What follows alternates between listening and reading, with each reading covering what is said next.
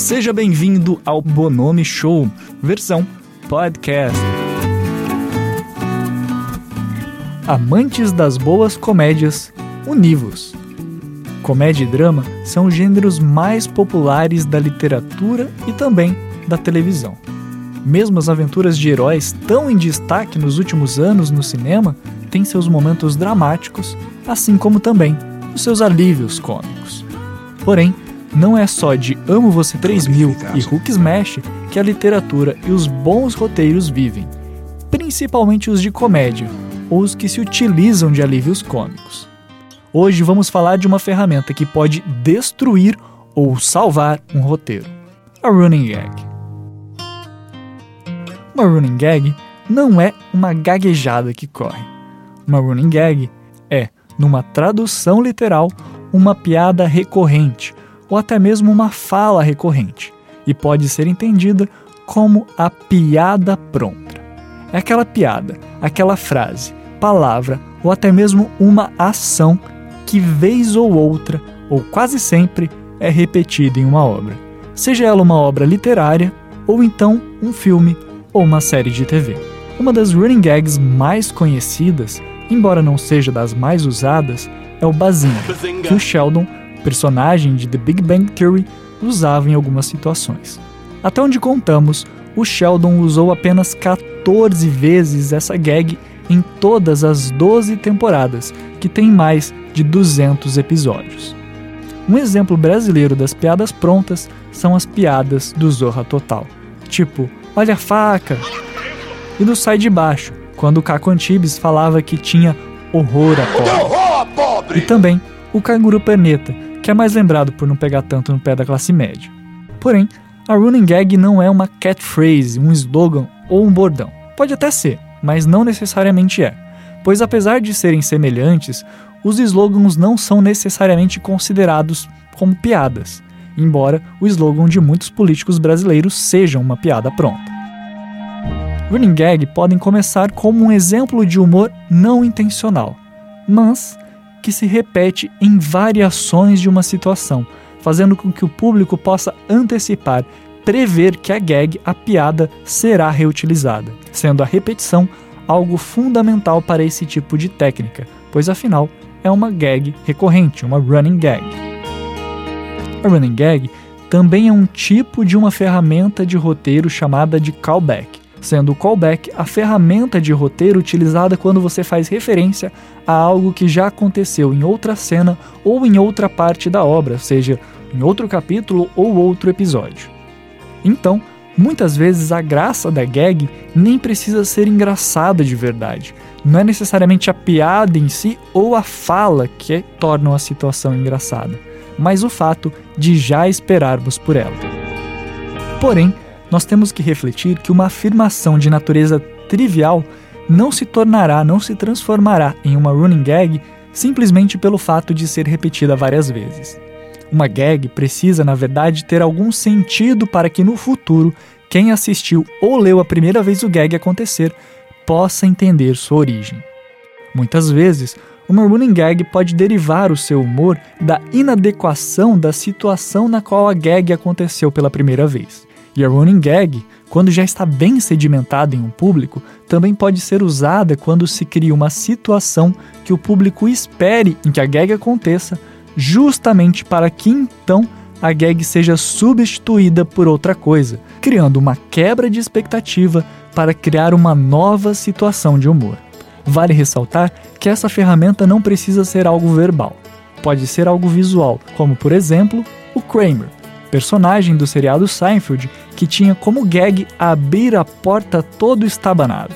Em casos específicos, como na escrita, pode estar num tipo peculiar de narrativa. Vamos falar de alguns exemplos da literatura para a gente conseguir compreender como essas gags podem acontecer de maneiras diferentes. Não sei se alguém ainda quer falar de Game of Thrones, mas nas Crônicas de Gelo e Fogo nós temos alguns exemplos dessas situações. Talvez o exemplo mais conhecido seja o grande vocabulário de Roda. No quarto livro nós temos o Jaime dando tapa nas pessoas com a sua mão de ouro. O Gendry também constantemente encontra com pessoas que, mesmo sem saber da sua origem, começam a falar dos Baratheons. algo que acontece principalmente com pessoas que parecem com ele e que falam como as suas famílias, principalmente as suas mães, conheciam o Rei Robert. E claro, a morte dos personagens não é algo novo e foi algo bem recorrente em toda a série, mas se você não quer falar de Game of Thrones, vamos falar de Harry Potter, um livro que, na minha opinião, tem elementos narrativos muito bem construídos, inclusive as running gags. Não sei se vocês já repararam, mas a professora McGonagall, sempre que entra em cena carregando algum livro, em algum momento ela derruba os livros em choque ou horror. Várias vezes no primeiro livro, o Hagrid dá informações bastante importantes para o Harry, o Ron e Hermione, para logo depois parar de falar e dizer algo como: Eu provavelmente não deveria estar dizendo isso a vocês. Essa running gag, inclusive, também é utilizada nos filmes. Outra piada recorrente é o fato de ninguém parecer gostar de adivinhação, nem mesmo Dumbledore.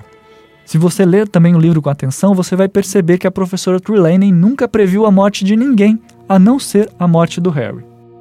Um exemplo que está na ação e no estilo de escrita está no fato de que Hermione sempre responde a pergunta dos professores com uma mão rápida no ar, ou como se ela tivesse engolido o livro todo.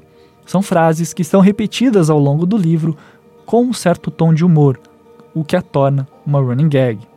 Além disso, nós temos as comidas pavorosas do Hagrid e nós temos o Harry tendo sonhos bizarros, mas que de alguma forma sempre fazem algum contraste com o plot que ele está vivenciando. Como acontece com qualquer sonho, né? Temos os casacos maravilhosos de Natal da Sra. Wesley. E por fim, último exemplo que eu gostaria de trazer de Harry Potter é algo que eu nunca tinha percebido, mas sempre acontece algo com que faz com que o Harry não possa jogar quadribol. Pare para pensar um pouco, ele nunca terminou um campeonato. No primeiro livro, ele quase cai da vassoura e depois fica inconsciente e não joga a terceira partida. No segundo livro, o campeonato é cancelado por causa dos ataques aos alunos de família trouxa. No terceiro, os dementadores entram no estádio e o Harry cai da vassoura. Já no quarto livro, o torneio de quadribol é cancelado por causa do torneio tribruxo. No ano seguinte, no quinto livro, o Harry é banido do time pela Dolores por ter brigado com Malfoy. No sexto livro, o Harry sai do primeiro jogo depois de ficar inconsciente por causa de um balaço que acertou ele na cabeça. E no último jogo, ele fica na detenção com Snape e não pode jogar. Por fim, no último livro, é narrado que o Harry foge da escola, e mesmo que ele tivesse ido, nesse ano é narrado que os comensais da morte tacaram fogo no campo e os gigantes estavam usando as traves, os gols, como martelo. E para fechar os exemplos de literatura, eu gostaria de falar de Desventuras em Série. Eu particularmente adoro como é escrito e a forma com que é narrado estes livros. Nessa obra, nós temos o tipo de running gag narrativo.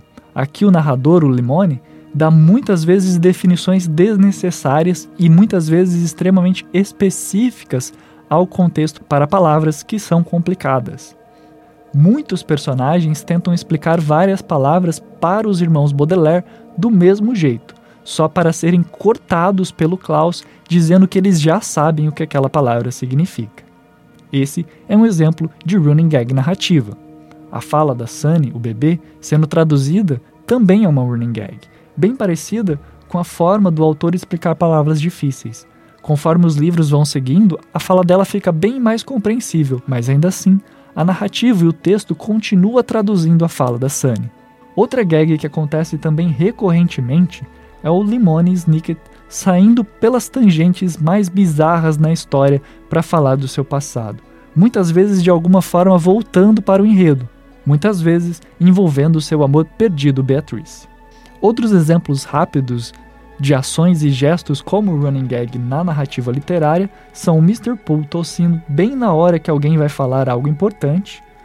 No começo temos as tentativas de risada maléfica do Conde Olaf e as insistentes tentativas do Limone de fazer o leitor parar de ler. Na série, de fazer o espectador parar de assistir. Aqui eu citei três obras, só pegando alguns exemplos das obras mais conhecidas. Se fôssemos ficar falando de todas que já lemos ou vemos por aí, esse podcast teria bem mais de 30 minutos. Também separamos alguns exemplos exclusivos do cinema. Começando pelo filme Feitiço do Tempo, ou Dia da Marmota, Groundhog Day, como é muito conhecido pela internet. Nesse filme, Phil Connors inexplicavelmente se vê preso em um loop de tempo, tendo que reviver o mesmo dia diversas vezes seguidas. Parentes, vocês querem um BSP sobre viagem no tempo? Deixem nos comentários. Mas voltando, a primeira versão do roteiro do filme trazia uma explicação para o loop, dando a entender que uma colega de trabalho que também era uma ex-namorada do personagem havia o amaldiçoado naquela manhã.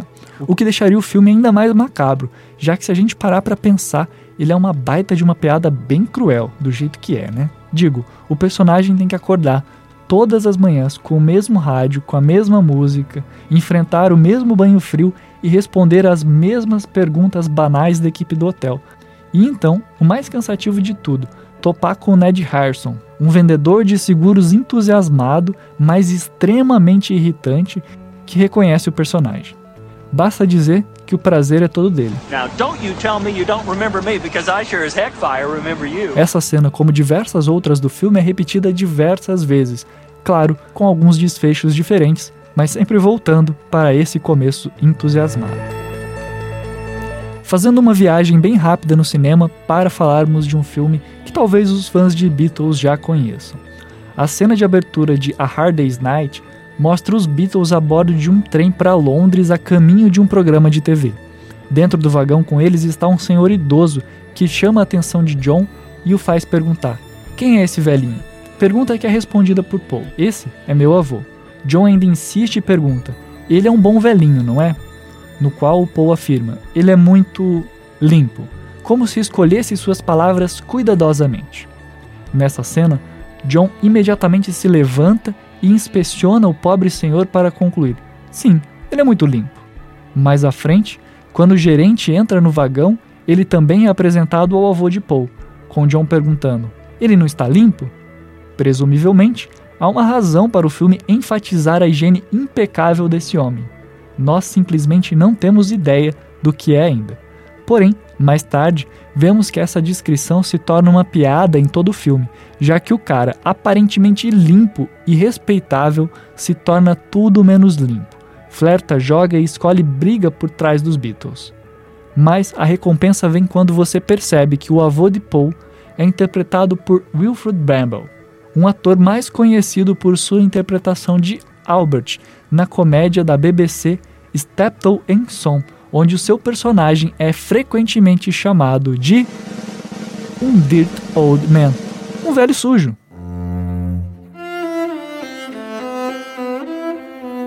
Vamos para a televisão para encher um pouquinho mais essa capa de exibição deste podcast. Em How I Met Your Mother, nós temos várias running gags, desde o guarda-chuva amarelo até o fato do Barney sempre colocar o número 83 em qualquer lugar.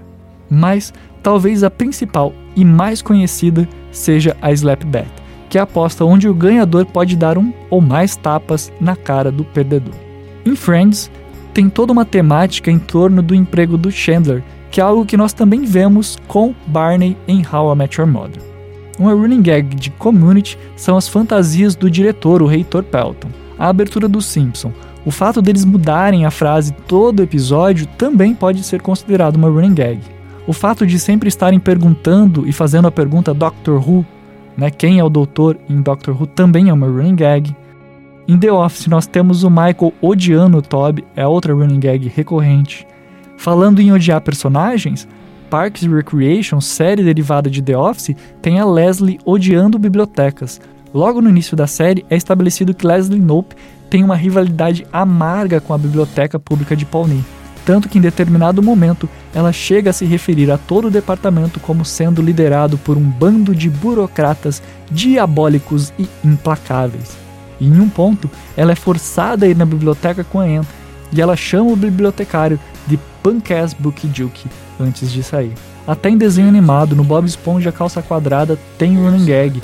Quem não viu aquelas frases dois mil anos depois, três mil anos depois?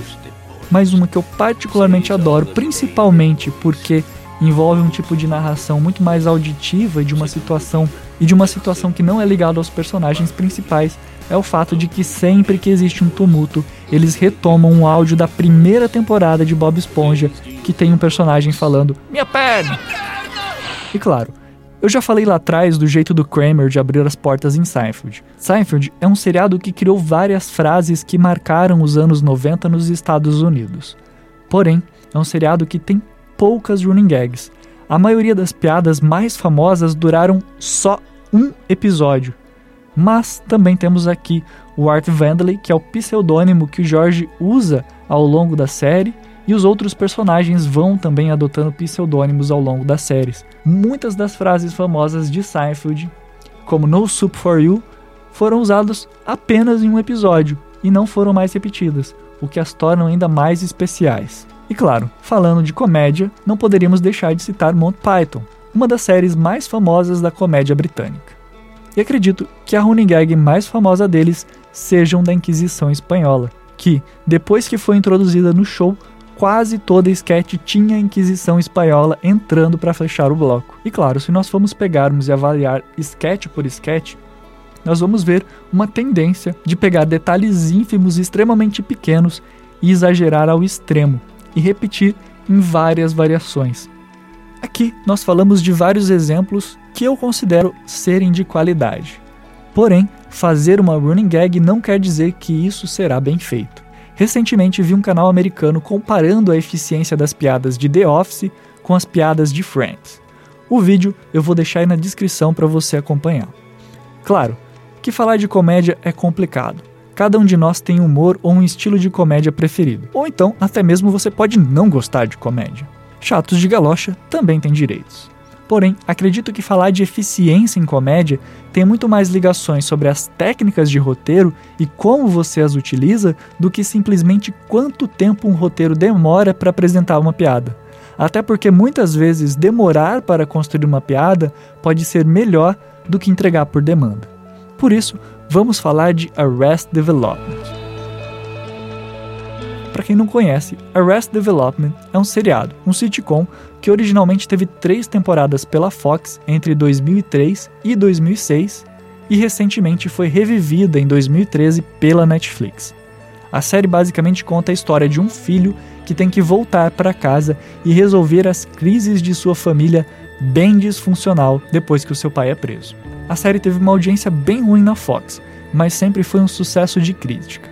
Apesar de eu, Bonomi, particularmente achar que o show foi se perdendo ao longo das temporadas, deixando de ser genial como era, se tornando até meio arrastado e até mesmo chato, mas uma coisa tenho que reconhecer. Ao longo desses vários anos, eles sempre souberam usar muito bem as running gags como ninguém. Independente das críticas que nós poderíamos fazer às temporadas mais recentes, Arrested tem um formato de roteiro que depende muito de running gags e de callbacks e assim acaba sendo um bom exemplo de como fazer running gags. E Arrest Development consegue fazer isso ao entender que cada show precisa desenvolver uma coisa que é única e muito importante: a sua linguagem. É importante saber não só o que você está falando, mas como, quando e para quem. Tem um vídeo do canal Ideias at Play que fala bastante sobre running gags, que explica muito bem como são construídas as gags do show. Começando pelo exemplo prático que nos apresentam e é muito bem construído em Friends, que virou até meme, o, o famoso How you doing?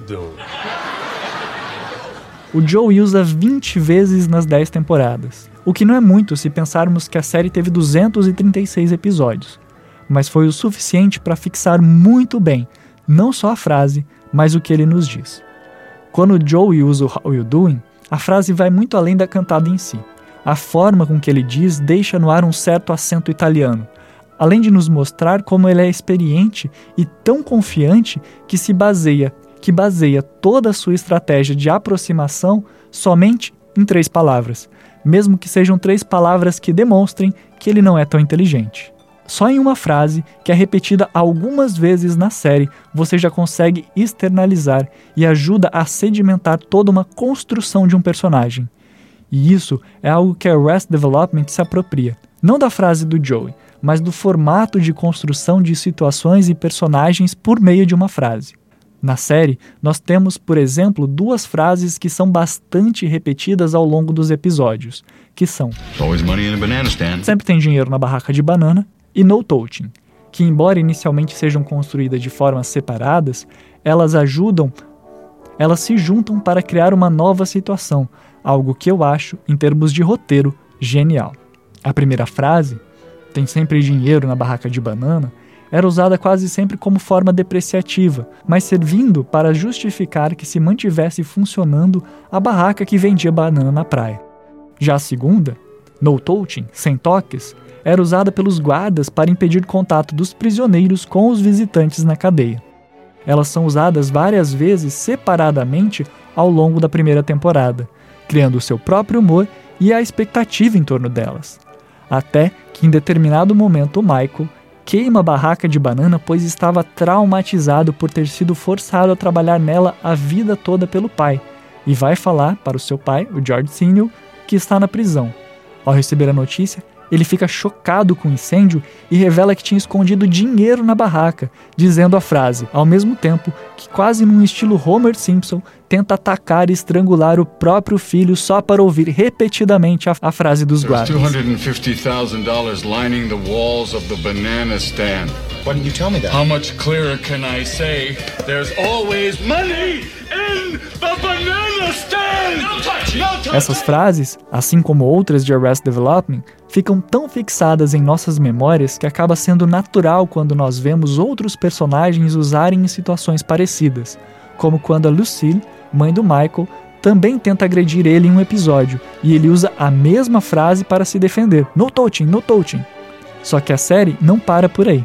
Normalmente ela apresenta a gag, a reutiliza consolidando, para depois a reapresentar em uma nova situação, com novos personagens, como uma quebra de expectativa.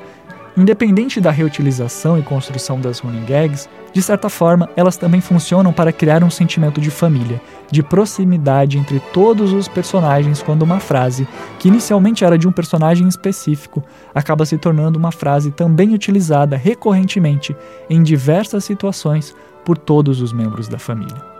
Um exemplo muito bom dessas running gags que Arrested transfere de personagem e também de contexto é a frase Eu cometi um grande erro, inicialmente usado pelo Joe, que é aquele personagem mais malandro que vive inventando planos mirabolantes que o espectador sabe que não dará certo. A frase acaba usada em diversas outras situações e chega até ser dita por Michael, que inicialmente é o centro moral da família e tem as melhores intenções.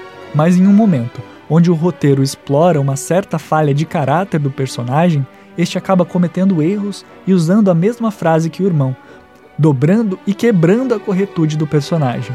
E aí você vai me perguntar: o que elas têm de genial se uma catphrase, um running gag normalmente é única e geralmente exclusiva de um personagem? Como a Arrested consegue reciclar e reutilizar tantas running gags?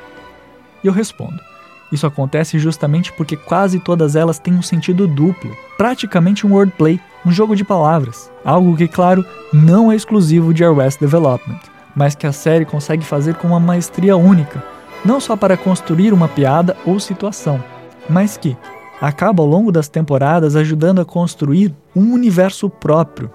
Um universo que essas situações ajudam a construir, o que torna a running gag algo muito maior do que de apenas fazer rir em um único momento. Ao fazer com que as suas running gags tenham um duplo sentido, os roteiristas fazem não só uma piada para o espectador, mas criam uma brecha no roteiro para que os próprios personagens entendam de maneira incorreta o que está sendo dito. Como o exemplo que já citamos da running gag Tem sempre dinheiro na barraca de banana, que não só significava que a barraca vendia bastante e gerava lucros, mas que literalmente tinha dinheiro escondido na barraca. Então, como os próprios personagens muitas vezes não conseguem entender o real sentido das running gags, muitas vezes nós, espectadores, também não conseguimos.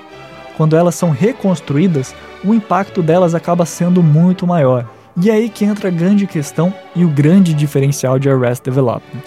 Mas não só de Arrest Development. O diferencial que torna melhor qualquer seriado, filme ou jogo de comédia. Muita gente acha que ter uma boa running gag é ter uma piada que só os fãs de um livro ou seriado possam entender. De fato, as running gags normalmente são como aquelas piadas que somente o seu grupo de amigos entende. Ter uma running gag no seu livro ou no seu show é ter uma piada que somente o seu fã, o seu leitor ou o seu espectador vai entender. Porém, ter running gags é muito mais do que ter uma piada. Ter uma running gag é criar uma linguagem. Ao criar e nutrir ainda mais suas running gags, os roteiristas aumentam ideias e dão força a diversos e múltiplos sentidos, fazendo elas encaixarem em situações comuns das vidas dos personagens sem soarem datadas, aproximando mais ainda o espectador dos personagens e, com isso, expandindo naturalmente a fanbase, o que é muito mais interessante e possivelmente o objetivo dos roteiristas. Temos muitos shows que até chegam a produzirem seu episódio piloto e serem exibidos por algum canal, mas que falham em cativar a sua audiência justamente porque não criam uma linguagem própria. Não conseguem criar um local de fala que o espectador consiga compreender o que está sendo dito e a história que está sendo contada. No caso de Arrested Development, por exemplo, ainda temos a exemplificação do uso muito bem feito do narrador, que funciona como uma linha condutora que muitas vezes interliga muitas dessas piadas e running gags que o show tenta construir, permitindo o contrário do que se esperaria quando normalmente se usa um narrador. Narradores normalmente atrasam o ritmo de uma história, mas o que acontece em Arrested é a criação de um ritmo muito mais acelerado para o show, que sai de uma piada direto para outra. Para se ter uma ideia de quão dinâmico o show é, fizeram um mapeamento do show que mostra que as cenas de cada personagem duram em média um minuto. Aqui nós poderíamos questionar quão denso e enxuto são as linhas narrativas cômicas para terem tantos momentos memoráveis. Mas isso a gente pode deixar para outro BSP. Mas enfim, mesmo que o espectador não compreenda a piada ou a running gag que está sendo construída, não tem problema, porque logo em seguida uma nova cena, com um novo significado, entra em média menos de dois minutos depois. De certa forma, Arrested se utiliza dessa linguagem justamente para programar a expectativa do público. Conforme eles vão aprendendo a linguagem do show, o espectador fica a todo momento esperando pela nova forma de se reutilizar uma running gag ou pelo seu callback que vai ser feito permitindo que esse tipo de narrativa que se mescla na repetição não seja repetitivo de fato, mas sim algo esperado e que gostamos de ver. Porque, embora seja algo repetitivo, é também novo, porque sempre que retomam uma running gag no show, a gag é reapresentada em uma nova situação. Algo que é feito de um jeito que muitas vezes é até quase impossível rastrear a origem de uma piada ou de uma running gag. O show cria assim uma teia de autorreferências que nunca se cansa, mas só aumenta e que pode significar diferentes coisas para diferentes personagens e também diferentes espectadores. Agradeço ao Álvaro Sasaki pela revisão e sugestão desse roteiro e a você por ter nos ouvido até aqui. Lembrando que o BSP está disponível em diversas plataformas, incluindo Spotify, Breaker, Google Podcasts e várias outras. Muito obrigado a todos pela atenção e até a próxima. Até lá, tchau, tchau.